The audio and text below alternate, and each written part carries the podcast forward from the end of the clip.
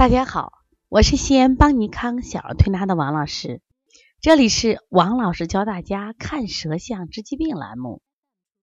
最近我们临床中啊来了好多孩子生病的特别多，其实让我发现啊，就生病的原因都很简单，就是内有积食，外招风寒，要么内有积食，积滞化热引起的这种发烧，而家长却不知道，哎呀，不停的给吃退烧药，吃止咳药。我说为什么不早上起来看看舌头呢？呃，今天呢，我就想分析两个同是后台调理思路不一样的舌象，也希望通过这个分享能给我们的推拿师爸爸妈妈啊能一点启发。实际上，孩子有病的时候，他身体是一定有症状的，只是你们太粗心太粗心了，却不会从这一点来观察出来。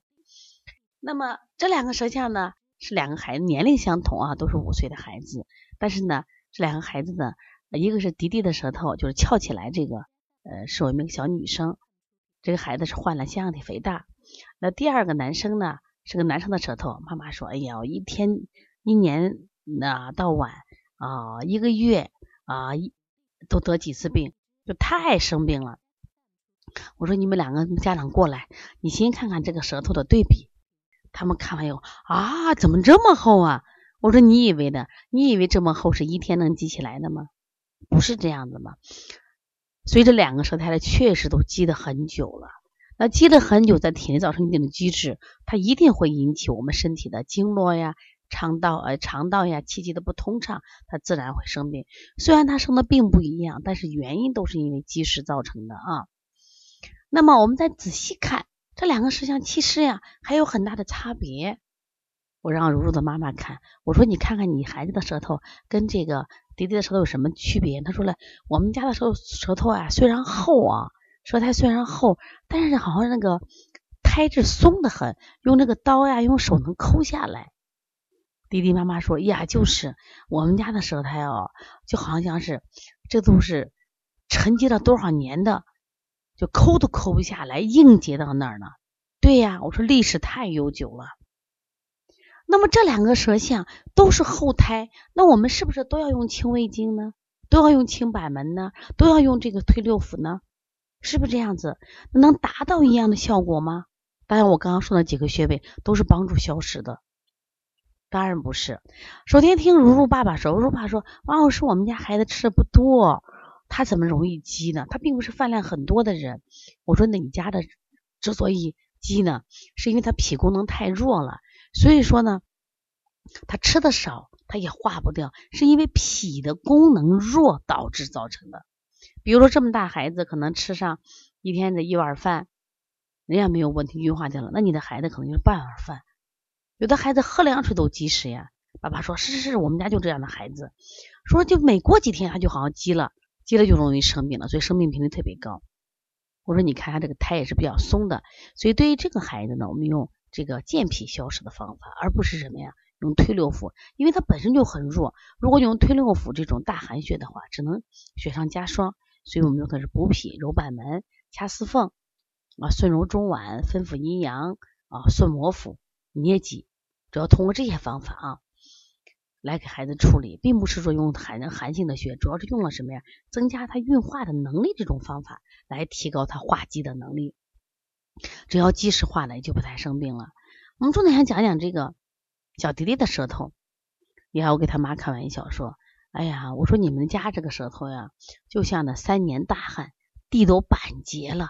你看它一块一块一块，而且呢淤结呢，不仅淤结呢，还得发黑了。”他妈妈说：“哎呀，黑是吃药吃的了。”我说的和药有关系，但是呢，你那个淤结点，它时间长了也会变得发乌发黑的。我说你这个不好处理，为什么？胎质坚硬的很，怎么办？我说你可以想象啊，咱们到那个地比较就是三年大旱的土地上，它都结板结块了。你往下什么？拿锄头刨，它硬的刨不动。你往里倒水啊，它水往下漏，你可很快的漏下去，它上面还是硬的，太缺水了。那对于这什么情况呢？我们说不仅要刨，它还要去什么呀？送水。也就是说，我们一边跑一边送水，这样的话才能把这个结打开。而且，同样两个舌头，你这个话积的能时间要比这个小如的舌头时间要长。这确实如此。这个孩子，我们今天调滴滴，已经调第六天了，舌苔虽然有改善啊，但是呢，但是没有说完全消失的啊，干干净净、漂漂亮亮。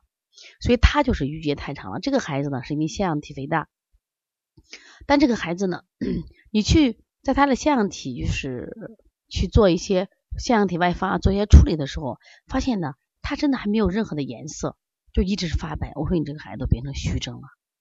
时间太久了，这个孩子去年都得了腺样体，妈妈通过吃药，然后呢也没有规避饮食，紧接着这一次又发作，而且这种憋气很厉害，调起来很吃力。为什么很吃力？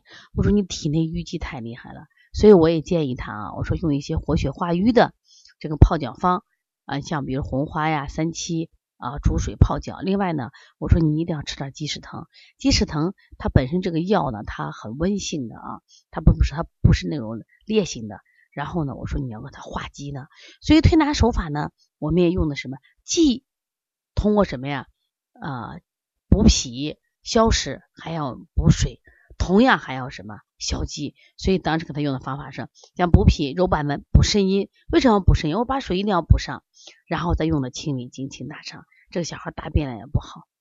虽然调理呢这两天逐渐的在好转，但是呢，我感觉这个孩子的如果体质这种积不改变，那么他的腺样体会二次复发，或者是比较难调。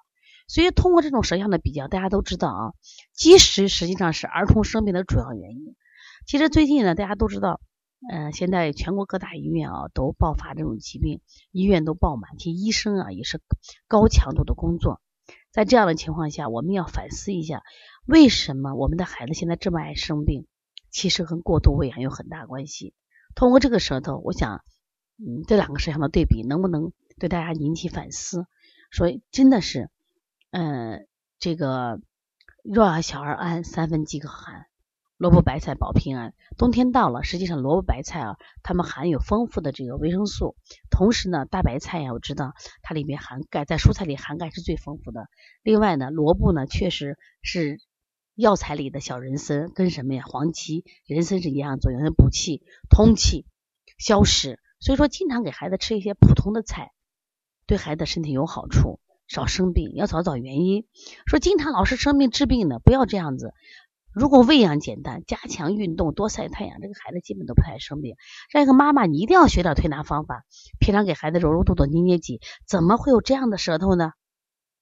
这样的舌头，这样的家长，你们是不是要好好反思呢？所以说，如果你在工作中或者在生活中也有这样的问题，可以把照片发过来，也可以来咨询我。我有三个微信，那么幺三五七幺九幺六四八九，还有这个啊幺八零九二五四八八二九。这两个都基本加满了，希望大家加第三个幺幺五七七幺九幺六四四七。如果想咨询我们的啊关于发烧二十八种发烧的课程，可以加帮小编的微信幺八零九二五四八八九零。好，谢谢大家。